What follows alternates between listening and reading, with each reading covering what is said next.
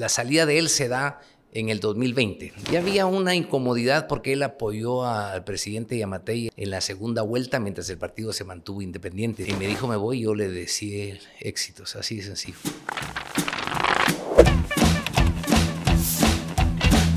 Buen día, amigos y compañeros de Soy 502. Estamos aquí reunidos nuevamente para continuar con nuestro proceso de entrevistas a los candidatos presidenciales.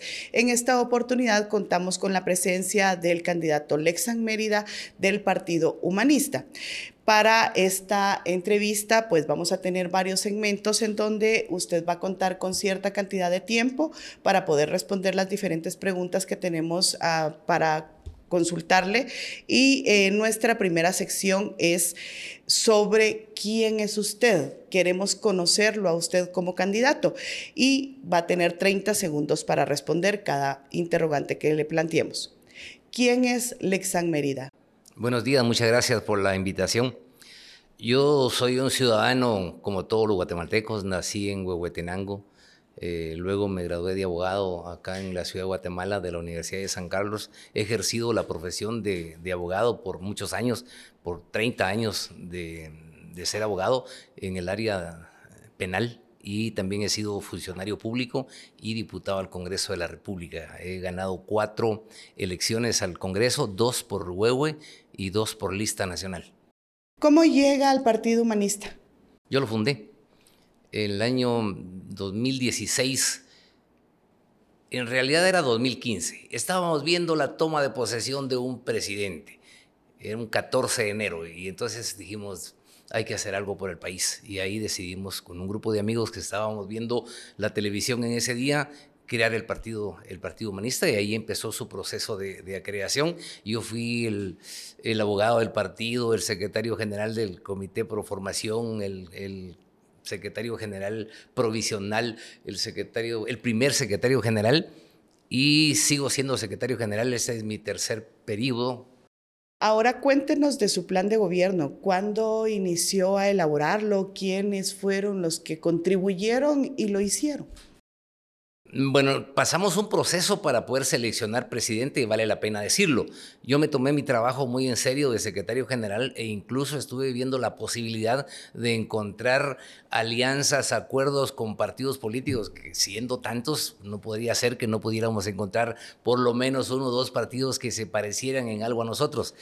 Eh, yo tuve varias pláticas con, con muchos partidos.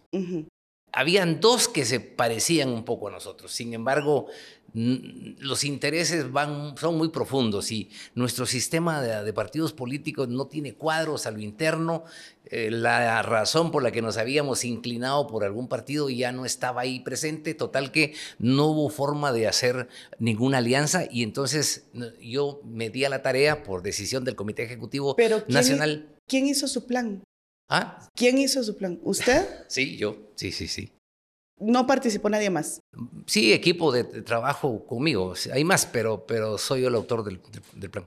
Ok, ¿y cuáles son los principales ejes de ese trabajo? Miren, nosotros planteamos, yo busco la presidencia de la República por decisión y postulación y elección del Partido Humanista de Guatemala. Yo soy un hombre de partido y la visión de país del Partido Humanista es desarrollo humano, esto es educación de calidad, salud integral, trabajo digno, pero para llegar a ese estado de desarrollo a nuestro país le hace falta eh, cierto recorrido, tenemos que empezar por nuestro propio crecimiento económico, así que pensando en esa meta a llegar hay que resolver ciertos problemas previos y esto es la seguridad.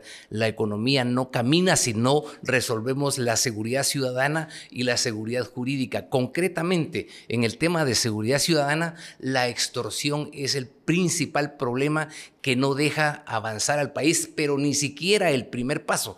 He platicado con muchos empresarios pequeños, medianos y grandes y todo el mundo está pagando extorsión. Vamos a seguir hablando del tema únicamente, que ahora vamos a pasar a nuestra segunda sección, donde usted va a tener dos minutos para hablar de temas centrales acerca de su plan de gobierno relacionados con algunos planteamientos que nosotros le vamos a hacer. Luego, eh, si tenemos alguna repregunta, usted va a tener solamente un minuto para responderla o de, podemos seguir hablando de su plan de gobierno. Em, seguridad. ¿Cuáles son los puntos principales de su plan? Bueno, el fin de la extorsión. En los primeros días de gobierno vamos a organizar una fuerza, una fuerza policial suficiente armada y equipada con apoyo de los órganos de inteligencia del Estado para encontrar y capturar a los autores intelectuales de la extorsión y demás crimen, de los demás delitos del crimen organizado. Ese paso es fundamental para poder iniciar nuestro proceso de crecimiento económico. Tenemos otro problema serio que es la seguridad jurídica. Nuestro país ha caído en, menos en la aplicación de la ley. Tenemos problemas serios en la interpretación de la Constitución y de la ley. Yo sostengo que fue la misma Corte de Constitucionalidad la que empezó a promover teorías de, de, interpretación constitucional que hoy día jueces, magistrados, funcionarios y empleados públicos la entendieron como que no pesa tanto el imperio de la ley, sino la voluntad de cada funcionario, de manera que están haciendo, cada funcionario hace lo que quiere y lo que le da la gana y entonces no hay certeza jurídica. Nadie va a venir a invertir a un país donde no se garantiza que sus bienes y sus inversiones acá en el país van a ser respetadas. No puede venir a un país que le va a confiscar los bienes más adelante, que le va a embargar por inseguridades jurídicas o, criterios de cualquier momento de un juez o magistrado. Así que es necesario tener una claridad en el imperio de la Constitución y, la ley inamovible como garantía previa para que puedan venir inversores al país. Entonces, si nosotros queremos empezar nuestro proceso económico, necesitamos seguridad ciudadana. Nadie viene igual con extorsión. Si, si las personas pagan extorsión, y es lo que me han dicho pequeños y medianos y grandes empresarios, nuestros empresarios están pagando extorsión. Si pagan la extorsión, no les, no les da para poner otro negocio, otro emprendimiento, porque viven ajustados a ese negocio. Dos, no pueden ahorrar. Con, con ese, ese cobro indebido y delictivo no pueden hacer ningún tipo de ahorro y menos pagar tributos, es decir, contribuciones al Estado. Y esos son los tres elementos del crecimiento económico, así que ahí estamos atrancados. ¿Cómo va a hacer usted para acabar con la extorsión? O sea, ¿cuál es su planteamiento específico? Una fuerza policial. Eh, yo planteo, lo planteo de la siguiente manera, prevención del delito la seguridad es como la salud, hay que prevenirla. Entonces nosotros tenemos que organizar una fuerza policial armada, equipada, suficiente, no la que usted ve ahora, sino con otra, con otra visión. ¿Más militarizada? No, no tanto militarizada, solo si hay, si hay necesidad. Creo que lo podemos hacer con una policía civil. Lo que sí es que hay que cambiar el pensamiento, la doctrina del uso racional de la fuerza. No podemos llevar a los policías solo a atender la escena del crimen. Tiene que llegar antes de que se cometa el delito, porque entonces si no llega antes, quiere decir que no está funcionando la inteligencia civil de los mismos órganos del Estado. Como permiso para disparar, por ejemplo. Sí, sí, sí. Es que, mire, cuando un policía llega va a atender un crimen, va deseando que cuando llegue ya no esté el, ya no esté el delincuente sobre el muerto. Entonces queremos que llegue antes y, y, que dispare, que haga uso de las armas. Eso se llama uso racional de la fuerza.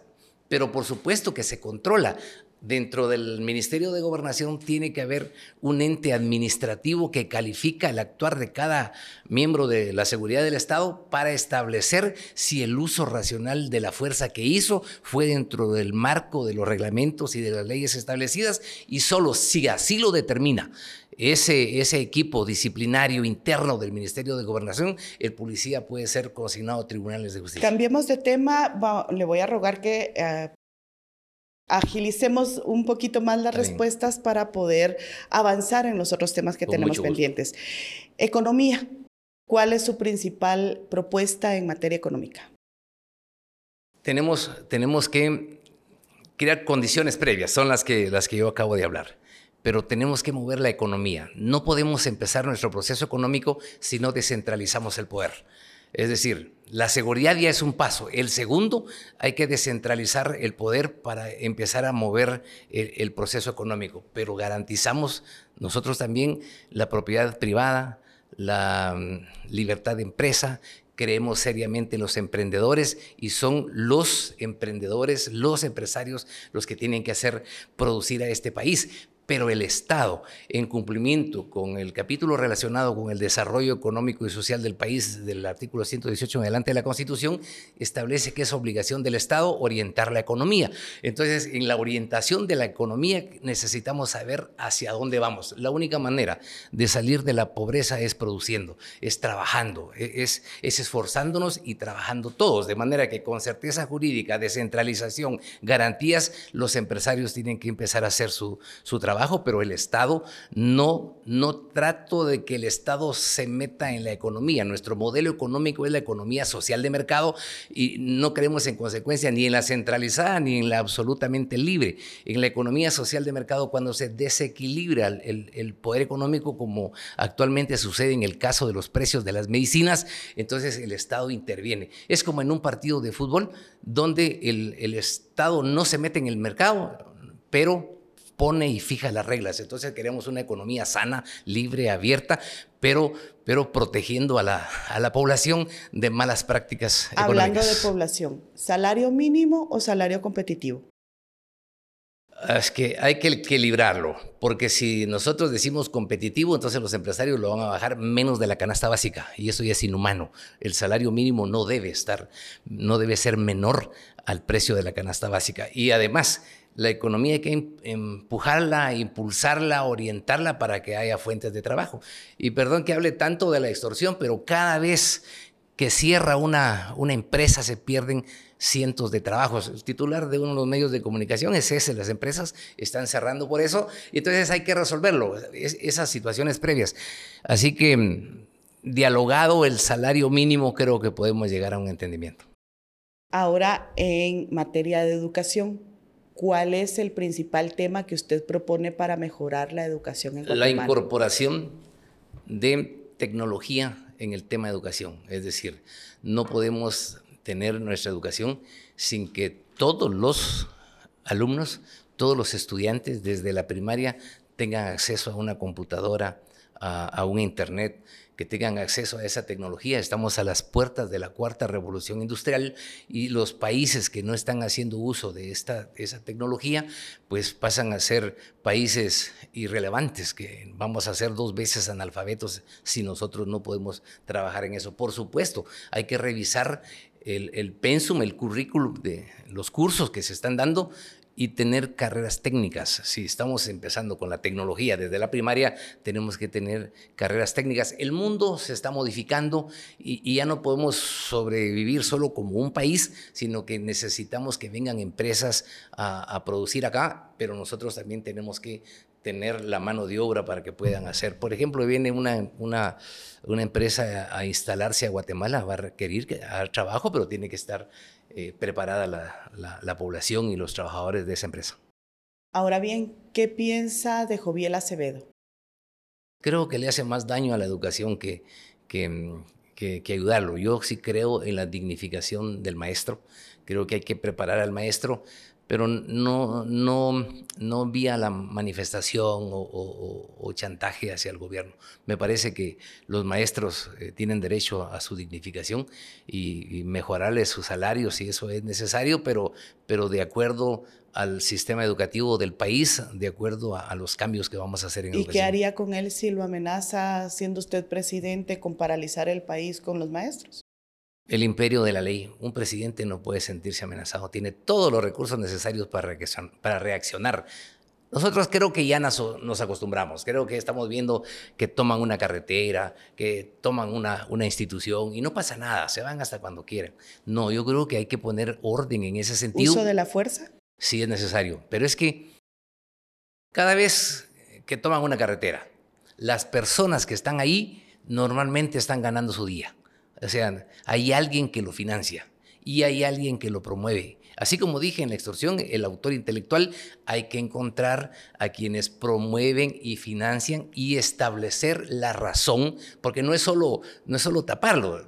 Mire, un empresario que lleva, y, concretamente yo conocí un caso del, último, del, último día que taparon la carretera en Nahualá, llevaba helado, es decir, y, va calculado el tiempo se le pasó dos horas y se echó a perder el producto. Entonces, se causan enormes pérdidas. ¿Cuántas personas han venido graves, enfermos y, o mujeres a dar a luz a un hospital y no pueden pasar por eso. Entonces eso no lo puede uno permitir. Así que el uso de la fuerza igual a los autores intelectuales, a los que financian esas actividades. Ahora hablemos de la salud. Su principal propuesta en materia de salud. Agua. Siglo XXI y no tenemos agua potable. Igual hay, hay, agua entubada, pero a veces no es potable. Dispensarios en las calles y parques de todo, de todo el país necesitamos que la población tenga acceso a agua. Luego hay que tratar el tema de la desnutrición infantil como un problema clínico, es, es un tema ya de, de, enfermedad. No hay hospitales, hay que crear hospitales. No podemos seguir con un hospital de referencia único como el Roosevelt, es decir, eh, cuando uno hace esos estudios y uno se da cuenta de que solo el Roosevelt tiene las especialidades y los equipos necesarios, uno se asusta porque de los 18 millones mal contados que somos los guatemaltecos, hay que traer ambulancias de todo el país. No, eso, eso es imposible, no, no puede seguir así. Hay que hacer hospitales, hay que mm, centros de salud, pero sobre todo equiparlos, hay que tener médicos. El, el principio humanista nos, nos, dice que hay que tener lo más básico, que es la, la salud de las personas. En el caso del COVID-19, ¿qué hubiera hecho usted diferente? Bueno, es una enfermedad que nos agarró de sorpresa a todos. Yo esperaba que el presidente, siendo médico, que pudimos saber, yo lo que hubiera hecho son hospitales. Era el momento oportuno y el Congreso le dio todo lo necesario para construir hospitales y acabo de pasar por el de Santa Lucía y tiene un, un techo, un techo, un techo curvo que para el clima de ese lugar ha de ser horrible, puro aire acondicionado, me imagino, pero era la oportunidad para hacer, para hacer más hospitales. Yo sé que lo que puedo decir ahora, ni modo, ahora ya sabemos la respuesta, pero yo no olvido cuando ya los doctores decían hay que usar ibuprofeno y los médicos decían no, sigamos con aspirina, pero bueno, es, es algo y todos los que pasamos esa enfermedad, creo que a todos nos dio, eh, la vivimos en carne propia y, y sí era complicadísimo, una enfermedad muy, muy difícil pero que nos debiera tener en alerta ante cualquier evento. Es decir, ahora en materia de infraestructura. ¿Cuál? Sus principales obras. Infraestructura. Infraestructura. Hablemos Ministerio de Comunicaciones. Hablemos carreteras. Exacto. Franja transversal del norte. Usted sabe que no está terminada. Sí. ¿Y, ¿Y, cuántos años hace que nos vienen a hablar, nos vienen hablando tantos gobiernos? Por lo menos son 50 años. Yo me guío por la ley de titulación supletoria que es del 72, 73, y entonces sí estamos hablando más de 50 años. Y no ha llegado, yo acabo de estar en Varías y me fui por, por la franja transversal del norte de, de, Chisec, de Cobán, bajé a Chisec, el lado de Ixcán, el municipio ahora de, de Ixcán, que antes era de Huehue, pero que era una, una aldea, hoy es un municipio, pasé por el río, río Ixcán, que es el puente de la campana. Hay un lugar que se llama Aldea Río Espíritu, porque así sí se llama un río que está por ahí. De ahí, para Nentón, no hay tal carretera. Hace falta 45 kilómetros, porque también acaba de llegar el viceministro de Infraestructura conmigo. Son 45 kilómetros que le falta para poderla llevar a la aldea Trinidad que ya es del municipio de Nentón, que ya, ya se uniría con las demás carreteras del departamento de Huehuetenango. Hay, hay que terminar esa, esa carretera, pero con carácter urgente. Luego, proponemos nosotros una carretera a la orilla del Océano Pacífico, es decir, de Ocos a Pedro de Alvarado. Eso tiene, primero nos resuelve el problema de ir a la costa. Uno va a Coatepeque y hace todo un día de camino. Bueno, para todos lados, pasar los amates es otro problema. Y bueno, ya no digamos San Lucas. Sí, estamos en serios problemas.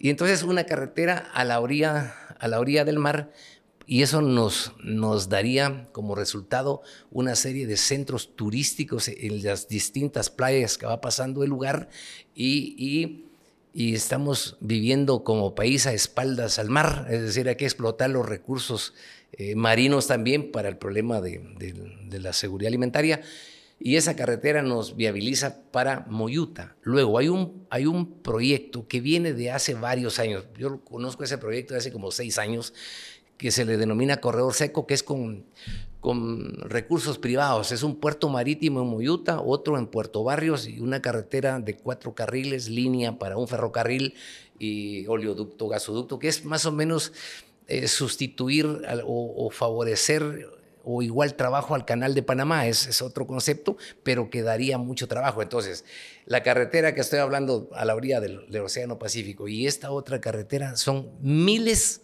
son miles de, de empleos que genera y eso es lo que va a resolver nuestra, nuestra economía. Seguimos platicando con el candidato del Partido Humanista, Lexan Mérida, con quien ahora vamos a pasar a otra sección donde queremos conocer al partido. Para esto vamos a tener un minuto de tiempo para cada respuesta y nosotros le vamos a ir planteando las interrogantes. Empecemos. ¿Quiénes están financiando su campaña? Los candidatos con sus propios recursos y los recursos que hemos venido utilizando últimamente son los provenientes del el financiamiento público. ¿Con quiénes no haría alianzas en el Congreso? Mire, un, un, un, partido y en una bancada es dinámica, no podemos decir con quién no. Yo creo que dependiendo los intereses del país. Pero y depende también de la ideología movernos. del partido, ¿no? Sí, sí es cierto, pero no hay una ideología que, esté, que sea totalitaria. Nos opondríamos si un partido fuera totalitario, si quisiera intervenir la economía, si quisiera eh, interrumpir la alternabilidad en el ejercicio del poder y todo lo establecido en la Constitución. Si se saliera de los principios constitucionales y legales, por supuesto que no haríamos ningún tipo de alianza. Ok, en 2026 terminará el periodo de la fiscal general. Si ella se postula nuevamente para ocupar el cargo, ¿votaría usted por ella? No. ¿Por ya qué? tengo listo el nuevo fiscal y promovería buscar la, la, elección y la sustitución desde el primer día de gobierno. ¿Quién es? No se lo puedo decir porque Ahora se me arrepiente. Pero solo le puedo decir que sí hay que hacerlo. Yo planteo que la, la justicia se ha politizado y es un tema que hay que resolverlo.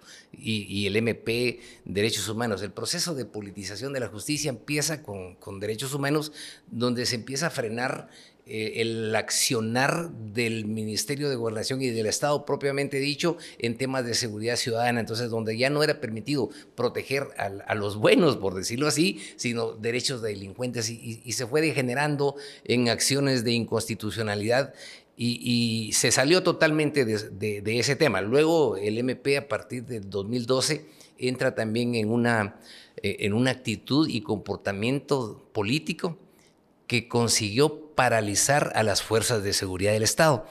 Yo a la bancada he citado al ministro de Gobernación, policías, viceministros, y cada vez que hablan están temerosos de derechos humanos y de los jueces y de los fiscales. Ahora bien, ¿qué propone para el combate a la corrupción? Transparencia y un gobierno abierto. El, el mejor mecanismo para combatir, contra la, para combatir la corrupción es, es, ser transparente. Los funcionarios que nombraré que tengan ética. No podemos, mire, cuando se nombra un ministro, ni la gente del partido sabe de dónde se sacaron ese ministro, nadie sabe de dónde llegan y tienen la libertad de gastarse todos los recursos que se le dan sin ningún compromiso, ni con su partido, ni con el gobierno, ni con nadie. También planteamos la necesidad de descentralizar la ejecución presupuestaria. A mí me gusta mucho el modelo de ejecución de las microregiones de desarrollo, que consiste en que un, el Estado le da un cheque le da un cheque, el, el, el líder de la, de la, organización cambia su cheque y, y, y, genera movimiento económico en su aldea y resuelve su problema y hay mejor auditoría social que un ministerio. ¿Cómo va a ser su relación con la prensa? ¿Su abierto. gobierno será abierto? Sí, totalmente abierto. Yo tengo tengo la experiencia de haber, de haber sido diputado y en el Congreso ahí estamos frente a las cámaras, ahí no se puede ni siquiera comer, ni, hay que portarse bien. Entonces uno, ya estoy acostumbrado al, al, trato con la prensa y además el derecho de, de, expresión, la libertad de expresión es una de las garantías de nuestro proceso constitucional, de nuestra democracia, de nuestra, de nuestra república. Y que critiquen la prensa uno, eso es lo más fácil del mundo, si de eso se trata el presidente que ha sido diputado tiene mucho más cintura para tolerar a la prensa cuando ha tenido ese, ese ejercicio de haber sido diputado y de atender a la prensa. ¿Qué le aplaude y qué le critica al gobierno actual?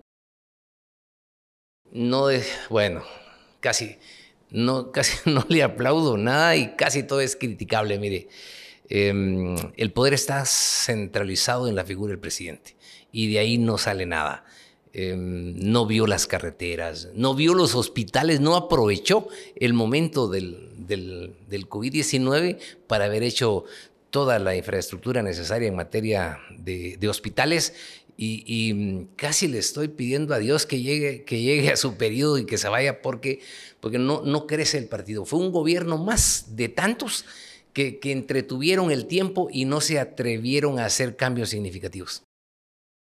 Ahora bien, pasaremos a nuestro siguiente segmento que es donde vamos a medir su agilidad mental. Queremos conocer qué tan rápido puede usted responder varias preguntas. Le vamos a ir sacando papelitos aleatoriamente. Es un sí, no. Eh, no, tiene que decir lo primero que se le viene a la mente cuando usted vea el, eh, la palabra que vamos nosotros a sacar. Comencemos. Hay 29 palabras. Ah, sí, sí, eso es un examen. Sí. Y niños y niñas. Desnutrición. Tránsito vehicular. Atascamiento. Guillermo Castillo. Una plaza fantasma. Declaración patrimonial. Una obligación ciudadana. Odebrecht. Un fraude, una estafa al país. Amnistía. Es eh, algo innecesario por ahora. Comisión Presidencial contra la Corrupción. Una entidad insuficiente. Alejandro Yamatei. El presidente. Alcalde. Había que cambiar el alcalde de la capital. Empresarios. Hay que trabajar junto con ellos. Muchas gracias. Pasamos a nuestro siguiente segmento donde queremos que nos comente un poquito más acerca del vicepresidenciable. Quisiera que nos comentara cómo llegó el candidato a la presidencia, cómo lo escogieron. El proceso del binomio presidencial, al principio yo le decía que tuvimos acercamiento con otros partidos y entrevistamos a 32 personas que querían ser candidatos a la presidencia, porque yo como secretario general no podía tomar la decisión de yo era el candidato a presidente. Em, no encontramos a nadie bueno, en serio. Se, se oye así, fue una gran experiencia, preguntarle a la gente por qué quiere ser presidente. Y de manera que más o menos estábamos ya con alguien, luego no, no, no, no encajó dentro de nuestra organización, el tiempo fue pasando y entonces el partido dijo, llegó el momento de que que de lo interno del partido salga el binomio. Él es de Alta Verapaz, es secretario general del, Comité Ejecutivo Departamental de Alta Verapaz, fue alcalde dos veces de Cabón, es un, es un quechí, es parte de, de, nuestro, de nuestra Guatemala, del interior de Guatemala, y eso fue lo que más pesó para que sea el vicepresidente. Ahora bien, ¿qué opina de la figura de Guillermo Castillo? Ya le tocó más o menos responder un poquito, pero ahora queremos saber más. Mire, yo miro esa, la figura de la vicepresidencia y, no se mira que haga algo. Yo creo que el vicepresidente debe trabajar.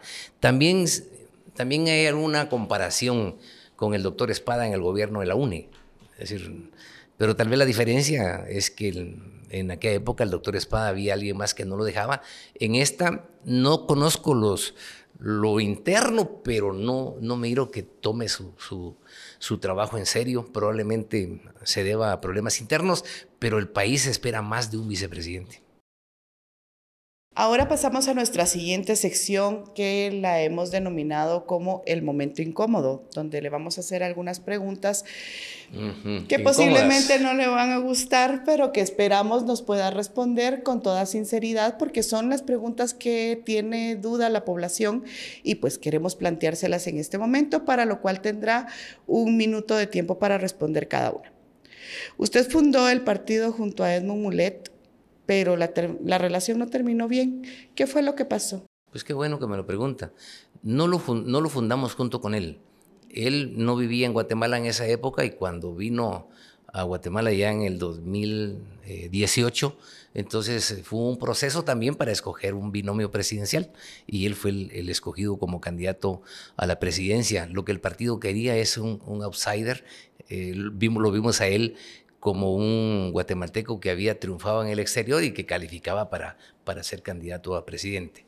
Y, fue nuestro candidato y trabajamos por él, lo llevé a las bases del partido, le presenté el partido y la salida de él se da en el 2020. De hecho, ya había una incomodidad porque él apoyó al presidente Yamatei en la, en la segunda vuelta, mientras el partido se mantuvo independiente, sin, sin, sin decidir por nadie la segunda vuelta. Y luego hubo una, una votación por una ley, eh, una reforma a la ley de las asociaciones y ONGs, pero no era afectar a las asociaciones de, empresarios guatemaltecos, sino transparentar el ingreso y uso de recursos extranjeros. Eh, yo tomé la decisión como secretario general y como jefe de bancada y eso, eso le incomodó, no sabía yo que tenía alguna inclinación por, por las ONGs y, y me dijo me voy, yo le decía éxitos, así de sencillo. Usted ha estado en el Congreso recientemente con los humanistas, usted mismo nos dijo que eh, fue fundador del partido, pero también ha participado en otras agrupaciones políticas como la Unión Democrática, el FRG, eh, incluso estuvo en la PNC durante el gobierno de Alfonso Portillo. Eh, ¿Por qué? Es, larga la vida. Sí. ¿Por qué ese cambio? ¿Por qué ¿Cómo, ¿Cómo me hubiera gustado que en el país los partidos fueran instituciones? ¿Se imagina usted esta carrera política que yo tengo en un solo partido, esa trayectoria? Y se la voy a contar así de tal y como es. Yo soy de la San Carlos de la Facultad de Derecho de la, Universidad de San Carlos en la época de los 80. No teníamos un presidente constitucional, habían regímenes, eran militares los que gobernaban el, país y nosotros estudiábamos Derecho Constitucional y Ciencia Política sin siquiera tener una constitución. Entonces sentíamos envidia por los países civilizados y por ahí nos empezó a gustar la política. Em, me hice social cristiano, encontré la Rerum Novarum, eh, incluso tuve alguna participación en el ala universitaria de la juventud de la democracia cristiana del 85, previo al, al proceso constitucional, y, ahí eh, recibí formación, pero era demasiado joven. Ya de abogado estaba yo ejerciendo en Huehue de, de, de abogado cuando cuando se da el golpe de Estado del presidente Serrano Elías y ahí se convoca solo para diputados. Entonces yo tuve que prestar un partido, presté un partido y era la Unión Democrática y entré y gané la elección. del 94 por huevo y luego rápido viene la del 95 que también la gané por, el listado nacional de ese, de ese partido. Se termina ese, esa relación, me quedé sin partido y entonces tuve que eh, entrar con el FRG con una alianza estratégica para esa elección hasta, hasta que fundé mi propio partido. Es una historia larga. Lástima que no hay institucionalidad en los partidos políticos como usted mira el Partido Demócrata, Partido Republicano. Claro, una larga trayectoria, pero su asistencia al pleno no demuestra esa larga asistencia. Sí, sabía que me lo iba a decir. Mire. Según los reportes, en el 2022 su asistencia fue del 36% porque solo llegó 16 a 16 sesiones de las 45 plenarias que se llevaron a cabo. En el Congreso, en el Congreso no se puede, no se puede abstener una votación. O se vota a favor o se vota en contra. Entonces, la no asistencia o salirse del Pleno se utiliza como una estrategia parlamentaria para no, para no votar. Es decir, hay situaciones incómodas. Le voy a poner un ejemplo. Un estado de excepción. En un estado de excepción, uno no quiere votar a favor del, gobierno porque rápido le viene a la mente que van a hacer mal uso de la ley. O sea que usted lo que ha hecho es básicamente eh, no asistir o desmarcarse para no votar por las... Para abstenerme en todo caso. Usted decía que este es el método que usted ha utilizado para poder distanciarse de las votaciones, pero ¿por qué acaso no sería más parlamentario hacerlo ver en el, en el hemiciclo? Sí. claro. Le iba a poner el ejemplo de un estado de excepción. Eh, en un estado de excepción, lo primero que le pasa a uno en la mente a un diputado que no es del gobierno es que van a hacer mal uso del recurso y van a hacer todas las compras que quieran para otros lugares van a, van a abusar del estado de excepción en materia de compras. Pero, pero ¿cómo le dice a la población que sí está en el problema? Es decir, ¿cómo le dice a la, población si quiere que le vayan a resolver el problema y si no, la otra, la otra parte eh, política le va a decir el diputado tal y tal votó en contra de que usted, que nosotros le ayudáramos. Entonces se genera un problema de ese tipo. Tan es así que ya en una oportunidad la misma Corte de Constitucionalidad nos obligó a ir a resolver y votar a favor o en contra en un amparo. Entonces, esa es una, es una estrategia política, porque por un lado puede decir, mire, usted no llega, y el otro, el otro me puede decir, no, pero es que usted votó con el gobierno. De manera pero ¿y por qué no hacerlo ver en el Congreso? Es que lo hemos es hecho. Es un parlamento. Sí, lo hemos hecho. Eh, es que son, son, son excepciones, pero lo hemos hecho, por supuesto. Y es más, en el segundo año de este gobierno, para el tercer, la tercera junta directiva de este periodo de gobierno, yo fui candidato a presidir el, Congreso. y se los, se los digo porque algunos me dicen, es que vos estás del lado del gobierno. Yo quise quitarle la presidencia al, al gobierno del organismo legislativo y ya habíamos hecho una planilla con otras bancadas, pero no prosperó, sacamos como 48, 48 votos el, desarrollo parlamentario tiene cosas muy importantes. Por ejemplo, que nosotros apoyamos la primera elección, en otro programa me lo, plantearon, la primera elección de la Junta Directiva. Y sí es cierto, y Primero no sabíamos qué tan mal iba a salir el presidente. se suponía que iba a salir bien. Se le estaba dando el beneficio de la duda. sí, sí, correcto, el beneficio de la duda. Luego teníamos una bancada que había ganado con 52 diputados, la bancada de la UNI políticamente para un partido, que era su primera elección y habíamos entrado con seis diputados, eh, había que mm, oponerse a que no gobernara ese partido. Hacer una balanza. Equilibrio. Y entonces lo que hicimos fue una junta directiva con, con todo uno de cada, de cada partido para, para equilibrar de otra manera el Congreso y, y eso fue lo que hicimos. Entonces, entonces hay muchas razones políticas partidarias para ir tomando decisiones en el Congreso, pero es una, una experiencia importantísima que todo presidente de la República debiera tener. Muy bien amigos, hemos llegado al final de la entrevista con el candidato presidencial por el Partido Humanista, Alexan Mérida. Los esperamos para que continúen con nosotros en las siguientes entrevistas que tenemos pendientes. Muchas gracias.